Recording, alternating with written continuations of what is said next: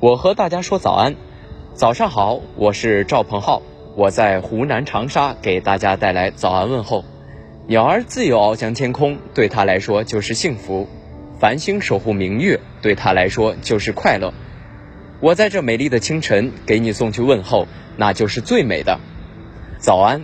大家早上好，这里是早安南都，我是实习主播嘟嘟子怡。大家刚刚听到的是早安南都的特别环节，我和大家说早安，欢迎大家向我们投稿，把你的早安问候传递给更多人。今天是八月三号，星期三，昨夜今晨热点新闻，一起来关注。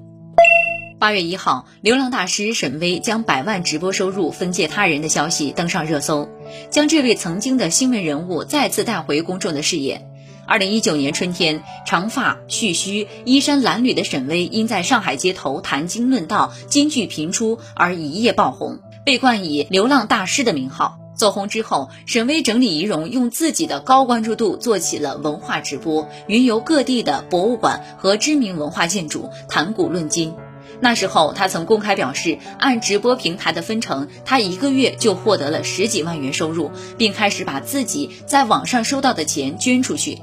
然而，这种与互联网高度粘连的生活状态令他惶恐。二零二零年五月，他发布了停播声明，遁出网络，直到一年以后从另一平台回归。八月二号下午，南都记者与沈巍的助理大宝取得联系，谈到此前直播获得的百万收入被纷纷借走一事。大宝介绍，向沈巍借款的都是他走红之后在网上认识的粉丝，有些可能接触蛮久，比较熟悉，人家说有困难他就给了。目前，他陪沈巍暂时租住在浙江湖州。千金散尽之后，沈巍自己的基本生活都受到了影响。但大宝觉得他还是很佛系、很随性，什么时候出去玩了，想开播就开播，不想开就不开。据新华社消息，记者八月二号从教育部获悉，教育部办公厅近日印发关于遴选二零二二年全国儿童青少年近视防控基地的通知，部分遴选和建设首批全国儿童青少年近视防控基地，二零二二年首批遴选三十个左右。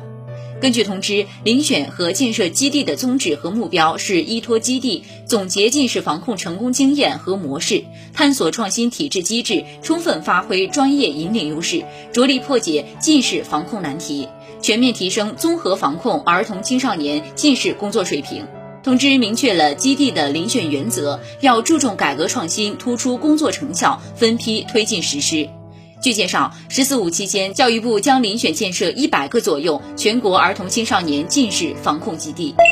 近日，一辆理想汽车在四川一段高速公路段发生雨天起火事故，引发关注。八月二号，当地交警、消防等部门向南都记者透露，日前确有发生一起小轿车起火事故，有一人受轻伤，已及时送医。目前事故原因仍在调查中。随后，理想汽车方面回应南都记者称，八月一号十三时十七分，确有一辆理想 ONE 在四川省成渝高速起火。事发时，车上人员及时下车，伤者目前正在医院接受治疗，无生命危险。事故的具体原因需要等待消防部门进一步调查和分析。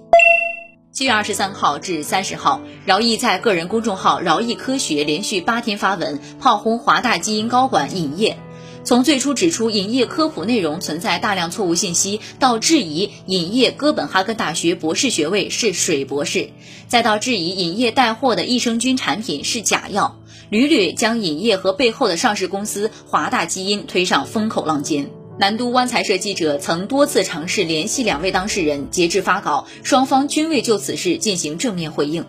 对于公司高管尹烨和饶毅之间的争论，华大基因对南都记者表示，华大控股及华大基因支持员工在工作之余参与科普活动，因科普工作非职务行为，公司不便回复尹烨先生个人的相关问题。